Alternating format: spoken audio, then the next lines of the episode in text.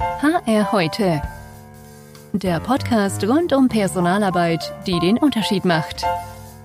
Mit Dominik Justen. Ja, hallo und herzlich willkommen hier im HR heute Podcast. Heute geht es um Employer Branding. Dieser Begriff wird ja gefühlt häufiger verwendet als vielleicht immer so verstanden, denn viele setzen es auch einfach mit einer Karriereseite, HR-Marketing oder auch Unternehmensimage gleich. Aber eigentlich steckt ja deutlich mehr dahinter, nämlich irgendwo das Ziel, in gewissem Maße unabhängig davon, wie das Unternehmen seine Produkte oder Dienstleistungen positioniert, als Arbeitgeber zur Marke zu werden, also bekannt für bestimmte Eigenschaften als Arbeitgeber zu sein. Wenn es klappt, hat das viele Vorteile weniger Recruiting-Aufwand, bessere Bewerber, höhere Mitarbeiterloyalität und im Idealfall sogar geringere Gehaltskosten, weil Bewerber und Mitarbeiter der reinen Tatsache, für dieses Unternehmen arbeiten zu dürfen, schon einen Wert beimessen. Gerade bei zunehmendem Wettbewerb um die besten Talente wird die Frage, wie man sich heute von anderen Arbeitgebern spürbar unterscheiden kann, immer wichtiger. Wie das geht, welche Fehler hiesige Unternehmen vielleicht machen und wie man in der Entwicklung einer Arbeitgebermarke am besten angeht, darüber unterhalte ich mich mit meinem heutigen Gast. Er ist schon einer der Promis der HR-Szene, muss man eigentlich sagen der Mann, der niemals schläft. Na, jedenfalls kommt das, kann ich es mir nicht anders erklären, denn neben seinem Vollzeitjob als Employer Branding Experte beim Softwareunternehmen Datev und seiner Rolle als Familienvater zweier kleiner Kinder hat er sich als Blogger einen Namen gemacht. Seine persönliche Seite, die er über die Jahre zu einem enorm umfangreichen HR-Portal ausgebaut hat, ist zu einem der reichweitenstärksten HR-Seiten im deutschsprachigen Raum geworden. Die Rede ist natürlich vom Perso-Blogger himself, the one and only Stefan Scheller. Hallo Stefan, herzlich willkommen. Schön, dich zu Gast zu haben. Hi, grüß dich. Also jetzt, ähm, ja, werde ich hier rot. Gut, dass wir nur einen Podcast aufnehmen und kein Video machen. du, ja, aber es ist wirklich, also ich muss sagen, aus der Ferne wirklich Respekt, was du dir da aufgebaut hast in den, in den Jahren. Wissen gar nicht alle, das ist eigentlich dein Nebenjob oder dein Hobby gewesen, immer dieses Portal oder immer noch. Jetzt hast du ja kürzlich groß umgebaut, aber wenn jetzt mal so an den, an den Anfang Anfang denkst, wie kam es eigentlich dazu? Also hast du da am Anfang mal selber gedacht, oh, das ist so ein bisschen vielleicht Candidate Branding in eigener Sache oder hast du da eine Marktlücke gesehen, die vielleicht sogar ein Geschäftsmodell tauscht oder einfach Lust zum Bloggen? Wie, wie war die Motivation? Wie kam es dazu? Also tatsächlich hatte ich in keinster Weise irgendwo ein Ziel, eine eigene Bekanntheit aufzubauen. Denn damals das Gefühl gab es den Begriff Influencer so noch gar nicht. 2013 war das, sondern es war tatsächlich ein eigenes Sendungsbewusstsein. Ich hatte mhm. zu vielen Themen eine Meinung und ich war auch der Ansicht, dass die Medien teilweise sehr eintönig über Themen berichten. Also mhm. wenn dann einer sagt, du musst jetzt Mobile Recruiting machen und du brauchst die One-Click-Bewerbung, dann schreibt ein, hm, nenne ich jetzt Blog, aber ein Dienstleister, ein Portal gewisserweise vom anderen ab und irgendwo befeuert sich der Markt dann selbst, bis man so einen Trend gemacht hat. Und in der Praxis habe ich oftmals den Kopf geschüttelt und war aber auch immer der Ansprechpartner von Dienstleistern, die uns bei Dativ was verkaufen wollten. Und da habe ich gesagt, also ganz ehrlich, ich äh, sehe den Anwendungsbereich hier nicht. Und das war der Auslöser zu sagen, ich gehe selber auch in den Markt rein, äußere einfach mal diese Meinung und positioniere mich bewusst kritisch zu diesen aktuellen Themen. Mhm. Und das war dann auch relativ schnell so eine Art Alleinstellungsmerkmal, ne? eigentlich immer mhm. eher hinterfragend unterwegs. Ja, das ist auch, ich glaube, immer eine, eine gute Qualität gewesen, weil du hast schon recht, gerade auch im, im HR fällt mir das ganz, auch, ganz oft auf. Es gibt irgendwie die nächste Sau, sagt man so schön, die durchs Dorf getrieben ja. wird mit dem neuesten, neuesten Schlagwort. Und in manchen Themen ist ja auch, ist ja auch ein wahrer Kern ne? aus dem One-Click-Recruiting. Die Grundidee dahinter, dass es nicht für den Bewerber so massiv Arbeit sein sollte, sich zu bewerben. Da ist ja was Wahres dran. Ja? Definitiv. Ähm, aber an, an, an vielen dieser neuen Schlagworte, da hast du schon recht. Nicht ganz so viel. Aber vielleicht mal so ein bisschen dein Eindruck, jetzt, wenn man auf den Arbeitnehmermarkt jetzt erstmal schaut, jetzt nach einem Jahr äh, ne, Corona, nach einem mhm. Jahr mehr oder weniger, hm, nicht Dauer-Lockdown, aber doch irgendwie so, hast du das Gefühl, dass sich so ein bisschen die Ansprüche oder Anforderungen, die Kandidaten an Arbeitgeber stellen, dass die sich schon verändert haben oder ignorieren die meisten das als so vorübergehendes Phänomen und es sind die gleichen Anforderungen wie immer schon irgendwie? Ne? Ich glaube, das, das kommt Auto. drauf an, weil mhm. wir hatten vorher auch nicht zwangsweise das, was immer so unter dem Stichwort Fachkräftemangel mhm. ja durch die Medien getrieben wurde, sondern es kam sehr genau drauf an, zu welcher ja Sorte oder Sparte Zielgruppe ich denn gehöre. Also die in der Bundesagentur gibt es ja sogenannte Engpass-Zielgruppen. Und mhm. wenn ich natürlich eine dieser Engpass-Zielgruppen jetzt angehöre und mich bewerben will, dann ist natürlich klar, dass sich der Markt eher umgedreht hatte, dass sich die Arbeitgeber, die Unternehmen quasi bei mir bewerben. Mhm. Aber es gibt doch relativ viele Jobs immer noch, wo gefühlt sehr, sehr viele Bewerbungen eingehen und das Unternehmen die Auswahl hat oder es zumindest nicht für nötig hält, äh, entsprechend wertschätzend mit den Bewerberinnen und Wettbewerbern umzugehen, mhm. sodass man jetzt auch da auf deine Frage kommend unterscheiden muss. Ne? Also ich glaube, wenn ich heute weiß, was mein Marktwert ist, dann ist die Anspruchshaltung sicherlich durch Corona nicht zwangsläufig geringer geworden. Umgekehrt kann man sagen, dass die Arbeitgeber, die es geschafft haben, in dieser Krise irgendwo noch den Kopf oben zu behalten, ohne gleich in Massenentlassung zu verfallen ne? oder vielleicht anderweitig in Schwierigkeiten zu kommen oder auf die Krise nicht so reagiert haben, wie es die Mitarbeitenden gut finden, sprich, wo der Kununu-Wert plötzlich in die, in die Knie ging, weil alle gesagt haben, also da hätte ich mir jetzt mehr erwartet dass dort schon eine Auswirkung auch zu sehen ist. Ne? Also da eine Veränderung.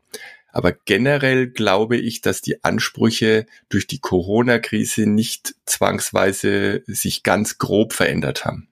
Mhm, okay. Ich hätte gedacht, dass vielleicht äh, jetzt verstärkt eben nach, nach dauerhaften Homeoffice gefragt wird, wie vor, als vorher oder sowas, selbst da, wo man es vielleicht nicht so erwartet oder so, aber ähm, an der Stelle vielleicht tatsächlich, hm? ne? Also das Thema Remote Work und die Frage, kann mhm. ich im Homeoffice arbeiten? Ob es jetzt schon gleich ein Anspruch ist, weiß ich nicht. Aber auch da wäre ich vorsichtig, weil wir haben gesehen, dass sehr viele Unternehmen das Rad ja durchaus wieder zurückdrehen wollen, relativ stark. Ne? Mhm. Ne? Und das Hybride, von dem wir in den Medien ganz oft hören, hoffe ich, sage ich mal, dass so ein bisschen äh, der, der, das allgemein gültige wird. Aber ich glaube, dass wir da auch wieder in so einer Blase sitzen und dass sehr, sehr viele sagen, jetzt ist Corona vorbei. Jetzt, ich habe hier ein großes Gebäude, das muss ja auch irgendwie voll werden. Jetzt kommt ihr wieder alle her. Glaube ich sofort. Also in meinem privaten Umfeld erlebe ich das auch sehr viel. Ich meine, das, das wäre jetzt ein eigenes Thema für sich. Ich glaube, viel hat damit auch mit, mit Führungsqualität und Führungskultur zu tun, ob man es auch schafft, erfolgreich Teams zu steuern, äh, remote. Das ist Definitiv. ja eine ganz andere Eigen schafft. Aber das ist ein Thema für sich. Äh, wir wollen ja heute so ein bisschen genereller erstmal beim Thema Employer Branding bleiben. Apropos, ich habe zum Eingang so ein bisschen schon mal so meine, meine Sicht darauf betrachtet, dass ich eigentlich finde, dass eine wirkliche Marke, eine Arbeitgebermarke mehr ist jetzt als einfach nur ja, attraktiv als Arbeitgeber zu sein. Das ist natürlich wichtig, aber man kann natürlich auch einfach sehr viel Geld bezahlen, dann ist man zwar attraktiv als Arbeitgeber, aber ohne diese einen Faktor ist die Marke dann vielleicht doch nicht mehr so stark. Ja? Ähm, das heißt, die Leute kommen wegen des Geldes eigentlich und nicht wegen mhm. der Marke. Das ist ja nicht, nicht die Grundidee eigentlich von, von, von einer erfolgreichen Marke. Aber wie, wie würdest du es eigentlich so ein bisschen abgrenzen? Also gerade vielleicht auch, ist es das gleiche wie das Unternehmensimage eigentlich? Ja, also wer ne, starke Produkte hat, ist dort automatisch eine starke Arbeitgebermarke oder mhm. wie würdest du so ein bisschen das definieren? Was gehört alles dazu zum Employer Branding? Genau, also man muss da erstmal unterscheiden. Es gibt zum einen die Employer Brand, das ist ja dann die Arbeitgebermarke. Das ist das, was die relevanten Zielgruppen in den Märkten über den Arbeitgeber denken in seiner Rolle als Arbeitgeber und eben mhm. nicht als Gesamtunternehmen. Also wenn ich quasi jetzt ein Sportartikelhersteller bin, dann kann ich meinetwegen äh, sehr gute äh, Produkte herstellen und ich bin vielleicht auch Fan. Das bedeutet aber nicht zwangsweise, dass ich dort unbedingt arbeiten möchte. Komma, jetzt kommt das große Aber. Es ist natürlich trotzdem häufig so, und das hat was mit dem Thema Re-Employer Branding passiert, dass diese starke Unternehmensbrand abfärbt auf die Employer Brand, weil man vielleicht auch gar nicht genau weiß, ja, was, wie ist denn dieser Arbeitgeber? Und man unterstellt ihm dann aber aufgrund dieser, dieser Szene, in der sich ein Arbeitgeber bewegt, dieser Branche, vielleicht eine gewisse Coolness, eine gewisse technisches ähm, Know-how, dass man unterstellt wird. Vielleicht ist auch an der Innovationsspitze und das mhm. färbt dann etwas ab. Und das Employer Branding ist ja der Prozess. Also wie schaffe ich es, eine Employer Brand bei der Zielgruppe im Kopf zu generieren. Und da wird sehr viel aus meiner Sicht auch, ja, werden auch viele Fehler begangen. Dass man dieses Branding zu sehr in dem Sinne auch sieht, ja, was möchte ich denn sagen? Und komme immer sehr aus dieser äh, eigenbezogenen mhm. Perspektive und weniger, was denken denn die Zielgruppen über uns draußen? Weil es ist ja immer eine Employer Brand in gewissem Rahmen vorhanden. Ja. Vielleicht kann ich sie nicht benennen, aber ich muss ja, wenn ich mich heute beim Arbeitgeber bewerte, dann habe ich ja eine gewisse Vorstellung, wie dieser Arbeitgeber ist. Sonst würde ich mich hm. vermutlich nicht bewerben, ist jetzt zumindest meine Behauptung mal. In den meisten Fällen mit Sicherheit, ja. Äh, nee, ist, ist ein absolut richtiger Punkt. Äh, die ist irgendwie immer da. Und ich meine, das ist ja so ein Grundproblem im Marketing, immer zwischen dem, was man gerne erzählen möchte oder was man findet, was die anderen wissen sollten und dem, was die anderen wirklich hören oder interessiert ja. und, und, und lesen wollen. Ja. Jetzt ist aber, gehört natürlich zu so einer, ja, starken Marke nicht nur ein gutes Marketing, man kann alles erzählen und versuchen, in die Köpfe zu bekommen. Gerade jetzt so, du hast es schon eben angesprochen, Zeiten von Kununu und, und Vernetzung oder so, kann man es ja eigentlich nicht ganz lösen von dem, was auch wirklich ist, sozusagen. Ja, also das, was quasi auch wirklich passiert im Alltag, das kommt heutzutage sowieso an die Öffentlichkeit. Ja? ja. Das heißt, würdest du sagen, zu einer starken Arbeitgebermarke und damit gewissermaßen auch zu einer guten Branding-Initiative gehört es auch, ja, ich sag mal, nach innen auch Dinge wirklich zu ändern, grundsätzlich einfach zu sagen, hey, ich muss auch dafür sorgen, dass ich meine Mitarbeiter in einer gewissen Art und Weise so behandle, dass das quasi dem, dem Markenimage standhält? Also das wäre für mich sogar der Anspruch an jedes Employer Branding, nicht nur das von starken Marken, sondern die starke Marke. Auch da kann man ja auch drüber jetzt diskutieren, was ist eine starke Arbeitgebermarke? Ist es das, weil einfach viele Menschen glauben, dass sie wissen, wie der Arbeitgeber ist oder ihm unterstellen, dass es da gut ist, dann könnte man ja schon sagen, es ist eine starke Arbeitgebermarke. Oder man argumentiert stärker aus diesem Markenbegriff heraus. Dann müsste ich nämlich sagen, aha, ich weiß, dass Arbeitgeber A oder Arbeitgeber B sich vom X und Y Arbeitgeber unterscheiden, indem sie folgende Werte haben und die anderen haben diese Werte. Und wenn man es mal so sieht, dann glaube ich nämlich, dass es fast keine wirklich starken Arbeitgebermarken gibt. Es gibt nur starke Unternehmensmarken, weil ich persönlich selbst bei ganz bekannten Marken nicht sagen könnte, und jetzt bin ich ja sehr nah in der Szene, das nehme ich immer ganz gern das Beispiel, wie unterscheidet sich die Arbeitgebermarke von Audi, von BMW, von Mercedes und Porsche. Ich kann sagen, wie sich die Unternehmensmarken oder die, die, die Automobile unterscheiden und vom Image. Aber ich könnte nicht sagen, welche Werte in diesen Unternehmen, sage ich mal, so authentisch gelebt werden und vor allem unterscheidbar, also unique, wie man eigentlich im Sinne der Marke das nehmen müsste. Ne? Das wäre heißt ja unterscheidbar. Ich kann es nicht. Folglich mhm. versuchen wir wahrscheinlich sagen, starke Arbeitgebermarken sind die, die eine Wahrnehmung haben draußen, egal mit welchen Werten man sie dann letztendlich verbindet, sondern sie wirken einfach, weil die Menschen sie attraktiv finden. Mhm ist sicherlich, äh, ja, würde ich, würde ich den zustimmen, insofern, dass äh, am Ende letztendlich, wenn die Leute sie attraktiv finden, ist es vielleicht manchmal auch egal, warum sozusagen. Ja? Äh, mhm. Dann hat man ja erstmal aus, aus Branding-Sicht so ein bisschen sein, sein Erfolg gehabt. Ja, also wenn die Leute das Produkt kaufen oder in dem Fall eben äh, sich bewerben, dann hat man ja schon mal viel richtig gemacht. Aber die Frage ist natürlich trotzdem, ist das, was du jetzt eben beschrieben hast, auch gerade mit den Automobilherstellern, ist das ein, ein, ein spezielles Problem eben der Tatsache, dass einfach diese Unternehmen alle noch nicht so richtig es geschafft haben, wirklich sich eine Arbeitgeberbrand aufzubauen oder oder geht es grundsätzlich nicht? Weil, also ich persönlich denke mhm. jetzt zum Beispiel an die, an die Anfangsjahre, so ein bisschen, äh, Anfangsjahre stimmt nicht, aber vor so zehn Jahren oder so, Google oder so, als die so bekannter wurden als Arbeitgeber, da hatte ich schon das Gefühl, dass die unabhängig von äh, der Firma wirklich auch als Arbeitgeber sehr viel ausstrahlen. Also es wurde ja eigentlich weltbekannt, die flexiblen Freitage und irgendwie mhm. die, die, die Schwimmbäder auf dem Gelände und all solche Sachen. Also der Googleplex da in, in Mountain View. Würdest du das dann schon, schon als Arbeitgebermarke, als starke Marke äh, zählen? Ähm, oder ja, aber, aber du, du bringst jetzt ein Beispiel von der obersten Spitze, ne? Also wir ja, klar, haben, man muss ja wenn wir aber, ja, ja, genau, ne? klar. Wenn das ist ja genau die Frage, wie weit ist man so? Geht es? Ja, ähm, es also wenn es die oberste Spitze erreicht, dann kann man ein Ziel setzen, ne? Es geht natürlich. Und ich mhm. glaube aber, und das war jetzt eigentlich die Ausgangsfrage mhm. auch, äh, dass ein Audi, BMW und Co. auch mhm. ohne eine ausdefinierte Employer Brand trotzdem erfolgreich rekrutieren können. Und ich sage mhm. immer auch so ein bisschen ketzerisch, ähm, Employer Branding für mich ist nur Mittel zum Zweck. Also ich brauche keine mhm. Employer Brand, um eine Employer Brand zu haben, sondern ich muss irgendwo doch zeigen, warum die Menschen sich bei uns bewerben sollen. Wenn mhm. sich die Richtigen trotzdem bewerben, dann sage ich, dann ist doch alles gut. Ja, also dann ist, kann ich natürlich sagen, ich baue mir eine Employer Brand auf, aber ich kann doch sehr reduziert unterwegs sein, weil das Ziel, auf was das Employer Branding einzahlt, in meiner Warte mhm. einzig das Recruiting ist, Komma, plus die Bindung. Und da kommen wir jetzt zu dem, was du vorhin gesagt mhm. hast. Das Innen und Außen ist wichtig, ne?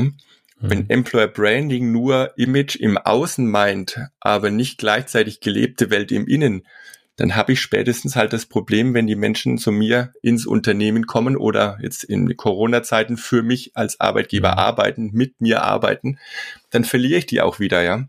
Jetzt hast du zu Recht gesagt, klar, wer eine richtig starke Unternehmensmarke hat, und jetzt nehmen wir mal die großen Player, die du eben erwähnt hast, Audi, BMW und so weiter, die überstrahlt dann, das hat sie ja auch schon gesagt, so weit, dass das vielleicht auch so reicht. Ja, also die kriegen auch so die, die spannendsten mhm. Bewerber.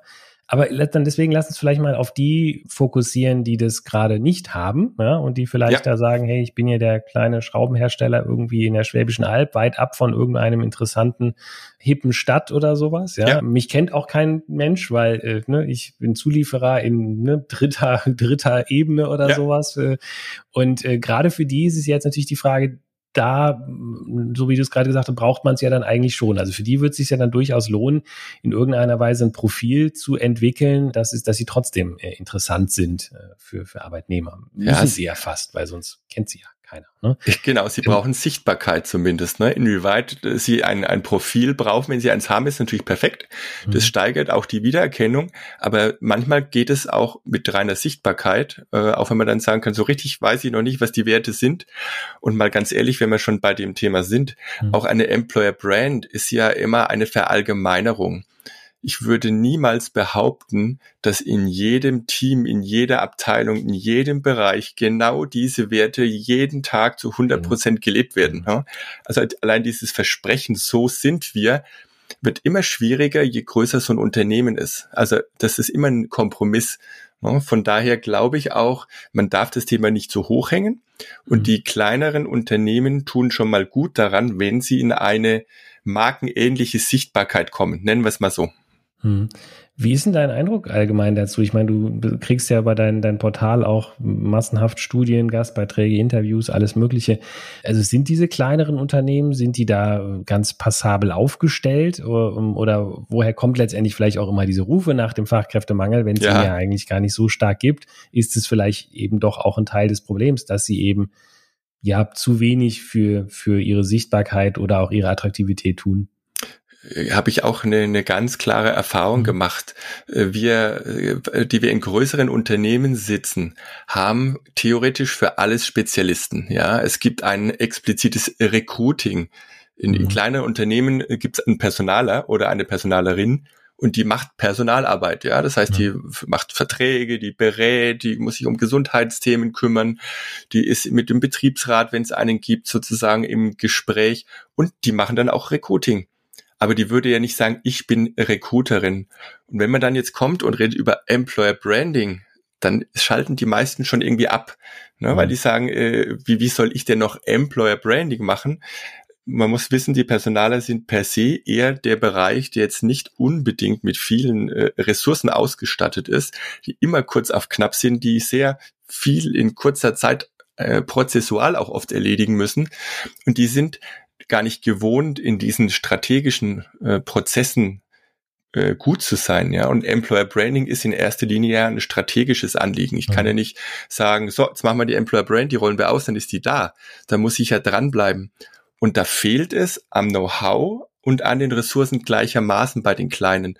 Insofern werden die auch, wenn man die auf Employer Branding anspricht, erstmal vielleicht auch gar nicht verstehen, was wir da meinen und warum sie das tun sollten. Mhm. Das ist ja ein guter, guter Stichwort, warum sie es tun sollten, weil im Prinzip ist es ja eigentlich wie mit jeder Investition. Ich finde es immer so ein bisschen schade, dass es im HR so wenig äh, eigentlich mal so argumentiert wird. Wenn der, der Ertrag hinten raus äh, sich lohnt, ja, dann ähm, kann man ja auch vorne mehr investieren. Sprich zum Beispiel entweder einen externen Berater oder eben auch einfach wirklich intern jemanden einstellen, der ja so dieses Thema Employer Branding so ein bisschen äh, pusht. Hast du da Ideen oder Tipps, wie man vielleicht auch so einer Geschäftsführung auch mal klar macht, sozusagen, dass ob oder vielleicht, vielleicht gar nicht mal klar macht, sondern erstmal für sich selber versucht zu beantworten und dann gegebenenfalls klar macht, dass es, äh, ja, was vielleicht der, der Mehrwert sein könnte oder wann man vielleicht so Probleme hat, dass es sich auf jeden Fall lohnt, weil ich erinnere mich, eine äh, Mini-Anekdote an meinen ersten Job, da haben wir Ultraschallentwickler, Prüfkopfentwickler gesucht, also so ein ganz, ganz spezielles Ultraschallingenieure. Da, da gibt es gefühlt irgendwie so zwei Handvoll in Deutschland, so mhm. gefühlt, ja, und die, die, die wirbt man sich immer gegenseitig ab. Das heißt, wenn man da so niemanden findet, dann ist es vielleicht so ein bisschen ja Not am Mann, aber äh, egal, zurück zur Frage. Also hast du da so Ideen, Tipps, wie, wie bewertet man für sich, ob es sich vielleicht lohnen würde, da eine Teilzeitkraft oder so einzustellen und dann noch die GF davon zu überzeugen, ja. Äh, das freizugeben? Ich glaube, wenn man diese Überlegungen hat, dann sollte man nicht im Employer Branding anfangen, mhm. als kleines Unternehmen, ja. Warum? Weil dieser Erfolgszusammenhang zwischen einem Brandaufbau, der hat ja noch keine direkte eins zu eins Beziehung wie im Recruiting beispielsweise. Mhm. Und einem ja, Return on Invest. Und wie viele Menschen haben wir dadurch gewonnen? Der ist nicht immer ganz leicht durchzuführen. Natürlich kann ich sagen, ich mache eine Online-Kampagne und messe das alles genau und hinterher gucke ich, welche Personen aufgrund der Kampagne gekommen sind. Das kann ich digital alles wunderbar machen. Für mich mhm hat es aber noch nichts mit Employer Branding zu tun, sondern das ist eigentlich eher ähm, ausgefeilte Recruiting-Kampagne in dem Sinne. Mhm. Zweiter Punkt, der mir dazu noch einfällt, mhm. warum nicht gleich Employer Branding? Ich kann natürlich sehr viele Menschen auf diesen strategischen Kanal äh, Employer Branding erstmal draufsetzen und vielleicht mit einer Agentur zusammen was machen, auch Ressourcen in die Hand nehmen. Dann muss ich mir aber sicher sein, dass nicht zwischendrin äh, ein Gap im Recruiting entsteht, sozusagen äh, der, der, der klassische äh, breit aufgestellte Personaler, Personalerin da auf der einen Seite und ein Employer Branding Spezialist, da wäre es doch eher mal wichtig zu sagen, wie läuft denn der Recruiting-Prozess dann weiter? Also wenn ich die High-End-Kampagne habe und dann aber keiner ein gutes Recruiting macht, weil äh, das auch untergeht, äh, weil vielleicht gar keine Zeit für die Bewerberinnen und Bewerber hat oder nicht nach irgendwelchen modernen Verfahren die Auswahl macht, sondern mit irgendwie so einer 80er Jahre Diagnostik ja, um die Ecke kommt, dann hilft mir das Employer Branding nichts. Also ich würde es immer von unten her aufbauen ja. ne, und sagen, okay, lass uns erstmal die Hausaufgaben machen und da solide unterwegs sein, einen guten Recruiting-Prozess und wenn das alles funktioniert und sogar erfolgreich ist, sprich, da bewerben sich welche und die sagen vielleicht was auf Kununu, dann bin ich eigentlich schon im Employer Branding mhm. mittendrin, dann habe ich schon die ersten Schritte gemacht. Mhm. Guter, guter Punkt. Also das, das, was du gerade meintest mit dem schlechten Recruiting, das, das haben wir ja auch bei Digitalisierungs- oder Softwareprojekten, ja, das ist irgendwie eine neue Recruiting-Software oder ein moderner Recruiting-Auftritt nach draußen, der bringt halt überhaupt nichts, wenn dann im Prinzip das Interview eine Katastrophe ist. Ne? Ja, genau. Ähm, oder desinteressierte Führungskraft gegenüber sitzt, die dann das erste Mal in den Lebenslauf guckt, äh, wenn, wenn der Kandidat gegenüber sitzt. Ja. Gut, dann lass uns aber doch mal vielleicht darauf aufbauen. Dann nehmen wir mal jetzt, äh, wir haben jetzt, wie gesagt, die ganze Spitze äh, schon, schon abgehandelt, jetzt quasi die, die ganz rudimentär am Anfang stehen, also jetzt eigentlich erstmal ihr Recruiting aufbauen müssen. Aber dann nehmen wir doch mal vielleicht diesen, diesen bisschen diesen Fall dazwischen, der jetzt mhm. genau daran steht. Das Recruiting läuft mhm. alles und im Großen und Ganzen ja. sind die Mitarbeiter auch soweit zufrieden. Also mhm. es beschwert sich jetzt niemand bei Kununu groß. Aber trotzdem hat man noch Schwierigkeiten, so ein bisschen, ja, den Leuten ein Argument zu geben, warum man sag mal, bei eben ne, Schraubenmüller arbeiten sollte und ja. eben nicht beim 40 Kilometer entfernten Mercedes, was halt vielleicht mhm. ne, cooler ist im ersten Moment. Was, was würdest du so ein bisschen sagen? Hast du da vielleicht Ideen, Tipps, wie, ja. wie kann man aus, auffallen? Wie kann man da so ein bisschen, ja, was ist aber auch ein Mindestlevel, was man natürlich einfach heute bieten muss an, an Informationen, an Transparenz vielleicht mhm. auch, äh, ähm, um nicht negativ aufzufallen. Ja, also ich würde tatsächlich auch da erstmal wieder sagen, äh, das Thema, wie können wir auffallen, darf uns gar nicht erstmal bestimmend sein für das, was wir tun. Mhm. Weil dann machen wir was, was laut ist, was schrill ist, was vielleicht über eine Agentur irgendwo ein bisschen crazy kommt, was aber gar nicht zu meinem eigenen Marken, zu den Werten passt. Mhm. Ich glaube, der, auch hier gilt es wieder von innen nach außen zu denken. Denn es gibt ja schon Menschen, die den Arbeitgeber für gut befinden, die da arbeiten, die vielleicht auch länger da arbeiten. Und mhm. aus meiner Sicht wäre der Ansatzpunkt, die zu aktivieren, über den Arbeitgeber in der Öffentlichkeit zu sprechen. Also über. Social Media quasi. Oder die sich dann in Stories irgendwo auf Instagram mal vielleicht am, am Tag irgendwo unterwegs sind und man begleitet die. Also mhm. Sprachfähigkeit aus dem Unternehmen heraus, weil da brauche ich noch gar nicht groß irgendwelche ähm, High-End Produkte bei Agenturen bestellen im Employer Branding, sondern ich habe ganz viel Kraft fürs Employer Branding schon bei mir sitzen, nämlich die Menschen, die schon für mich als Arbeitgeber arbeiten. Hm. Und ähm, jetzt ist ein, ein, ein, sag mal, für viele Kandidaten ja nüchternerweise das der erste Kontaktpunkt mit dem potenziellen Arbeitgeber neben der Stellenausschreibung ist ja oft so eine Art Karriereseite oder irgendwie so eine wie ist es bei uns als Mitarbeiterseite? Dementsprechend habe ich gerade so ein bisschen rausgehört, würdest du schon sehr dafür plädieren, die auch durchaus umfangreich mit vielen internen, authentischen, aber wahrscheinlich wichtig, ja, äh, ja, Testimonial Statements äh, oder, oder so aufzufüllen, weil ich es ist jetzt vielleicht nicht jeder, wenn wir wieder bei unserem Schraubenmüller bleiben, äh, vielleicht nicht jeder ne, mit 40er, mit 50er Ingenieur jetzt unbedingt äh, der große Instagram-Fan, dass er da jetzt groß anfängt zu posten. Aber so eine gute Karriereseite wärst du schon auch dafür, das lohnt sich nun auf jeden Fall oder auch eher kritisch? Braucht man Nein, auf jeden Fall. Also mhm. ich bin ja immer großer Freund von Owned Media, also von mhm. Portalen, die man selber im Zugriff hat. Mhm. Also jetzt nur irgendwo unterwegs zu sein, wie du sagst, Instagram, da habe ich halt eine spezielle Zielgruppe. Man muss immer äh, den, den gesamten Medienmix sehen. Also sprich, mhm für Schülerinnen und Schüler kommst du an Instagram, an Snapchat, an TikTok und Co. wahrscheinlich kaum vorbei. Für andere Zielgruppen brauchst du andere Kanäle, die du quasi draußen spielst. Und mhm. so musst du dir halt überlegen, welche Rolle diese Karriereseite dann in diesem Gefüge hat. In der Regel dient sie als quasi Landingpage. Das heißt, ich bringe so meine authentischen Teaser, meine Geschichten, vielleicht auch im Rahmen von Storytelling, wie man so schön sagt, in Social Media zum Einsatz und versuche dann immer den Traffic rüberzuleiten auf die allgemeine Karriereseite. So, und jetzt muss die aber nicht äh, Farblosigkeit pur sein, sondern die muss auch irgendwie anknüpfen. Ja, das heißt, ich muss da bestenfalls die Menschen, die in Social Media unterwegs sind, irgendwo entdecken können. Sei es auf Fotos, sei es mit Statements oder ähnlichem. Ich kann über Communities, die es im Unternehmen gibt, über vielleicht Sportgruppen, ne, ähm, die mhm. da sich gefunden haben. Und dann zeige ich halt, wie die zusammenlaufen und ich erkenne ein Gesicht wieder. Dann sage ich, hey, da, das ist doch der X oder die Y, die habe ich doch schon in der Kampagne gesehen weil eine Brand heute eben nicht mehr ein Unternehmen an sich charakterisiert, sondern die Menschen sehen Menschen. Also wenn ich heute ein Video über jemanden sehe und ich sage, hey, finde ich total cool, die Person scheint ein total cooler Arbeitgeber zu sein, dann gehe ich wegen dieser Person auf diese Karriereseite.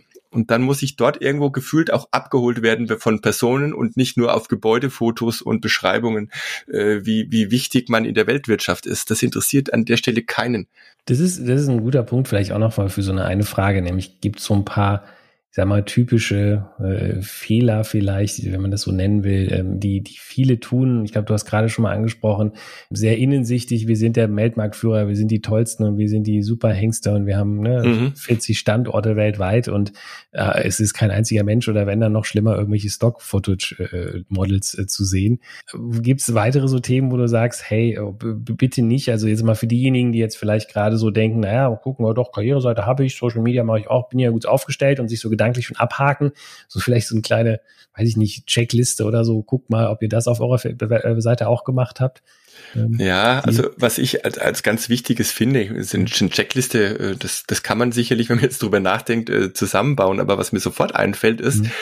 am langen Ende muss ich das Ganze ja auch zum Konvertieren bringen. Sprich, mhm. ich brauche eine Bewerbung. Also sich dann am Ende zu sehr zu verkünsteln, dass die Menschen ewig lang immer wieder Videos angucken, aber ich finde den Bogen nicht, wo kann ich mich denn jetzt bewerben oder gibt es denn überhaupt ausgeschriebene Stellen? Mhm. Das wäre halt auch fatal und das erlebt man aber tatsächlich ganz oft, dass es dann gar nicht klar ist, wie komme ich denn jetzt zum Stellenmarkt oder zu, zu, zur Börse, ja? Und ähm, gibt da keine direkte prozessuale Verknüpfung oder die stürzen gerade ab oder sie sind nicht aktuell gepflegt, gerade bei kleineren Unternehmen, die vielleicht ihre Stellen auf der eigenen Seite haben da wird dann wieder viel Porzellan zerschlagen, weil es eben nicht direkt anknüpfungsfähig ist an die Konvertierung im Recruiting. Hm.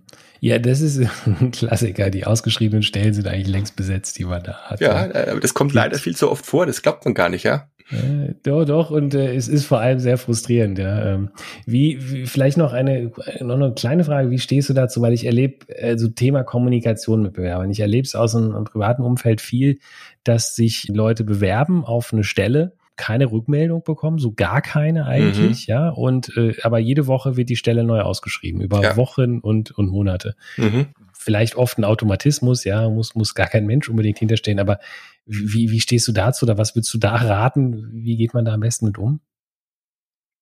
Es ist also, über die Frage, als Unternehmen meinst du, wie man damit umgeht? Ja, als Unternehmen, weil, also ich sag mal, man kann natürlich, entweder muss man eine klare Entscheidung treffen. Also ich, ich verstehe es auch mal nicht. Also viele antworten mhm. ja nicht, äh, weiß ich auch nicht, warum, ehrlich gesagt. Ja, also, ja. Äh, verstehe ich immer nicht. Also wenigstens mhm. eine Eingangsbestätigung mhm. könnte man ja mal schicken. Ja. Oder dann im Zweifel auch eine Absage. Aber also ich habe den Eindruck, manche Unternehmen erhalten einfach alle Bewerber, egal wie schlecht sie sie finden, offen, bis sie dann beim ja. einen Vertrag unterschrieben haben. Ja. Ähm, und das, ich persönlich glaube, das frustriert Bewerber ja, mehr, als es in irgendeiner Weise nutzt. Ja. Das, das ist ja auch einer der Hauptpunkte, wenn es immer so Befragungen gibt, ne? Ähm, was quasi an Unternehmen stört im Recruiting oder was HR falsch macht, dann sind die Antwortzeiten oder Nicht-Antworten immer ganz weit oben und diese Quote, die ist so exorbitant hoch. Ich kann mir das nur so erklären, dass auf der einen Seite das Mindset nicht stimmt also wenn ich mit Menschen in Kontakt trete, mein, mir gehen manchmal auch irgendwelche Nachrichten unter, ich ganz Gut, ehrlich ja. zugeben, ne? so.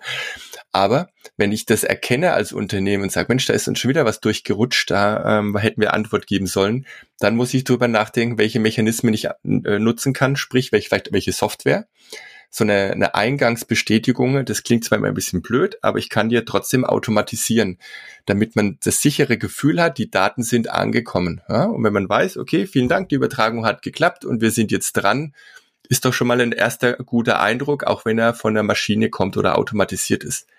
Hm. So eine Software, hat einen zweiten Vorteil dann noch, wenn ich sie anwende, ich kann mir ja wieder Vorlagen machen oder es gibt so Bearbeitungstracker, die sagen, naja, wenn hier irgendwie eine Kommunikation im Prozess eine gewisse Zeit ruht, dann kriege ich eine Erinnerung.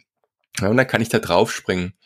Und ich glaube, dass irgendwo zwischen diesen beiden Dingen Mindset, man will eigentlich gar nicht und beim anderen man verbuchselt irgendwie im Tagesgeschäft, weil einfach zu viel zu tun ist, dass man da ähm, relativ viele Stellschrauben hat, dass zumindest das Stichwort Antwortzeit eigentlich heute kein Thema mehr sein sollte. Hm. Sollte, sollte. Ja, ist, sollte, ja, ich weiß, ne, aber soll, hätte, hätte, ähm, es gibt so, gibt's eigentlich sowas auch mit sollte. Ja, Nein, aber, ne? Du, du weißt, was ich sagen möchte, ne? Ja, also ich, ich kann es auch nicht nachvollziehen, beziehungsweise ich mhm. kann es nachvollziehen, warum es so ist, aber mit Blick darauf, und das ist wieder das mit dem Fachkräftemangel, ne? Wenn ich ja. solche Dinge tue und hinterher sage, es beschwere mich, dass sich keiner bewirbt, dann muss ich irgendwann auch sagen, okay, dann schaut bitte erstmal auf euch selbst, liebe Unternehmen, und guckt, welchen, welches Entree, welche Möglichkeiten bietet ihr denn den Bewerberinnen und Bewerbern und welche Augenhöhe zeigt ihr tatsächlich, welches Interesse. Und das muss sich an den Prozessen, die dann quasi ablaufen, auch irgendwie wieder spiegeln. Mhm. Absolut.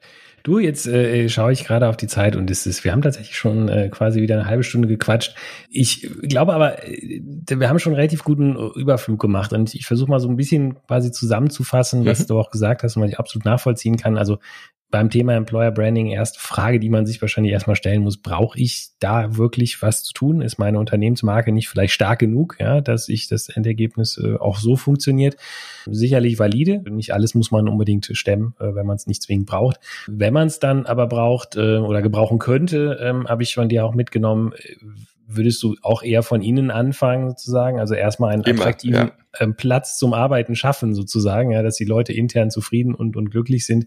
Und äh, erst wenn das und auch der Recruiting-Prozess stimmt, ja, und erst wenn das gegeben ist und man da schon überall top ist, dann vielleicht äh, langsam zu gucken, ähm, kann man noch mehr rausholen oder vielleicht noch ein bisschen ja, mehr Bewerber anziehen, wenn man ein paar gezielte äh, Employer-Branding-Maßnahmen macht.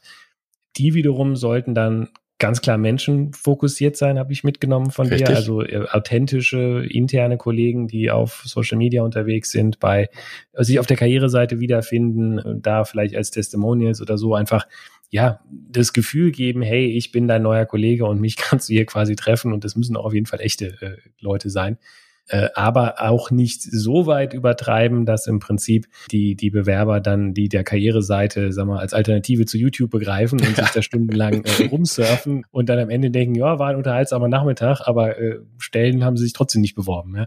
Also schon auch dran denken, ja, Informationen immer gut und wichtig und auch im Zweifel ruhig zu viel als zu wenig, aber immer mit der Möglichkeit, die Leute, dass sie abspringen können und sagen, ich bin jetzt schon überzeugt, ich äh, ich will mich jetzt bewerben, was gibt's denn hier? Ne? Mhm. Ähm, und da dann natürlich auch äh, ja aktuell zu sein, weil ähm, ja, ist halt, äh, gibt auch nicht viel Frustrierendes oder auch Sinnloseres sozusagen als Aufwand zu, zu betreiben, jemanden zu überzeugen, sich zu bewerben, äh, nur ihm dann sofort abzusagen, sorry, die Stelle ist schon besetzt, wir haben es nicht geschafft, unsere Website zu pflegen. Ja. Ähm, das ist dann natürlich auch nicht, nicht schön. Würdest du das ungefähr so als Zusammenfassung? Ja, super, Toni. Ganz perfekt, ja, genau.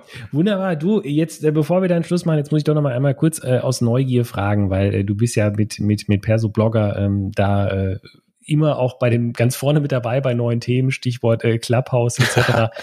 äh, wo wo geht's als nächstes noch vielleicht hin? Also was was hast du noch vor, was du schon verraten kannst äh, äh als neuen äh, HR-Austauschthemen oder so? Also ich habe relativ schnell da angedockt, weil ich mhm. auch gefühlt habe, dass da was bei rauskommt, ähm, dass die Szene das erkennen wird, um was wir hier reden. Eine neue mhm. Art der Direktkommunikation, niedrigschwellig, ähm, mit einer ho hoch anknüpfungsfähig eigentlich, dass man mit, mit, mit Fremden in Kontakt kommt und nicht mehr in seiner eigenen Bubble bleiben muss. Was kommt als nächstes für HR? Ich glaube, dass wir sehr stark drauf gucken müssen, jetzt nicht wie die Wilden von einem Hütchen zum nächsten zu rennen, zu sagen, jetzt macht das Twitter auch oder macht Facebook das, dann gehen wir dahin und es gibt ja schon am Horizont wieder weitere Social Networks. Sondern ich glaube, wir sind einfach ganz zurück auf Anfang drehen und sagen, was wollen wir denn eigentlich erreichen? Und so diese Grundsätze im Marketing, welche Zielgruppen brauchen wir und wo sind die unterwegs? Und dann werden wir sehr schnell merken, dass die jetzt entweder auf Instagram sind, vielleicht dann oder stark auf TikTok oder auf Facebook, falls es das tatsächlich so noch äh, gibt in dem Sinne, oder auf LinkedIn oder in Clubhouse, ja. Ähm, natürlich kann man irgendwie sagen, man versucht alles zu bedienen. Ich merke das aber selber, es tut nicht gut und man verkämpft sich. Und da muss dann wieder sehr viel Fokus aufnehmen und sagen, okay, was will ich eigentlich als Arbeitgeber oder bei mir, was will ich in meiner Rolle als Persoblogger, wo möchte ich dahin? So dass ich tatsächlich auch das Thema Clubhouse schon fast wieder ein bisschen reduziert habe. Also ich habe am Anfang mal getestet, wie ist es, wenn du wöchentlich sowas machst, als Verlängerung des meines Podcasts Klartext HR. Mhm. Und ich merke halt, da macht man sich ganz viel Druck schon wieder, ja. Also ich will ja immer verlängern. Das bedeutet ja eigentlich, wenn ich es wöchentlich mache, müsste ich ja fast wöchentlich plötzlich einen Podcast machen, der sonst zweiwöchentlich oder mal monatlich auch nur war. Das heißt, man kann sich da übertakten und seien wir ehrlich, was bleibt am Ende dauerhaft übrig von einem äh, ja Clubhouse in dem Sinne? Wir reden über noch nicht mal ein Prozent der Menschen, die überhaupt von Clubhouse was gehört haben oder da dabei sein können, stand heute. Hm. Es bleibt wenig übrig, ja, die Nachhaltigkeit. Und deswegen lieber wieder auf die eigene Owned Media konzentrieren und sagen, mach irgendwas, was auf die eigene Marke einzahlt, was vor allem aber auch einen langfristigen Mehrwert für die äh, Nutzer der Seite bringt. Das ist das eigentlich äh, Wichtige. Ne? Und mhm. da kannst du hier in ein Medium gehen und da noch zwölf Leute erreichen und hier nochmal 50. Am langen Ende ist es das aber nicht, sondern du musst wirklich schauen, was ist denn das, was deine Kernleistung ist für die anderen? Wofür, ja. ähm, wofür stehst du? Und dann stehe ich weder für den Podcast, den mache ich zusätzlich, dann stehe ich weder für das Clubhouse, das ist zusätzlich, sondern bei mir ist es halt, alles dreht sich um dieses Portal und wenn du dorthin gehst, sollst du den Mehrwert haben. Ich glaube, das ist auch ein schönes äh, Schlusswort, weil es geht fürs Employer Branding genauso. Also genau. vielleicht nicht alles machen, aber dafür das, was man macht, lieber richtig gut. Und eben beim Thema richtig gut sind wir dann auch im schönen Kreis äh, bei, bei deinem Portal. Also ich glaube zwar nicht, dass irgendwer es nicht kennt, aber wer nicht, äh, durchaus mal einen Besuch abstatten. Ähm, wirklich äh, sehr, sehr informativ, sehr schöner Überblick äh, über ja so eigentlich alles, was im HR relevant ist. Studien, Podcasts, Blogs, Meinungen, Events, alles da. Gut, Stefan, das äh, war ein sehr interessanter Austausch und, und ich finde es auch gefreut. wirklich gut und, und richtig, dass, äh, dass du da durchaus auch nicht jeden, jeden Hype-Train sozusagen befeuern willst, äh, sondern durchaus reflektiert drauf guckst. Ich glaube, das äh, hat, äh, macht dich aus noch den Portal aus über all die Jahre, die acht Jahre, dass du jetzt aufgebaut hast. Von daher hat mich sehr gefreut, dass wir uns hier mal austauschen konnten. Ja, ähm, hat mir Spaß gemacht. Weiter natürlich äh, viel Erfolg mit all diesen Dingen, die du da machst. Und äh, ich weiß, ich glaube, man, ich werde dich jetzt eher nicht so schnell bei, bei Clubhouse besuchen. Ich bin da immer eher so ein bisschen äh, warte ein bisschen länger ab, äh, bevor man auch sowas dabei macht. Aber ich finde es gut, irgendwer muss ja mal ausprobieren. Ne? Genau. finde ich super, dass du, du Spaß an sowas hast. gut, du Stefan, dann sage ich jetzt schon mal schön, äh, vielen Dank, äh, schönen Nachmittag. Ähm, ja, bis, bis bald mal. Ne? Ja, bis dann. Ciao. Ciao. Das war HR heute Der Podcast rund um Personalarbeit, die den Unterschied macht.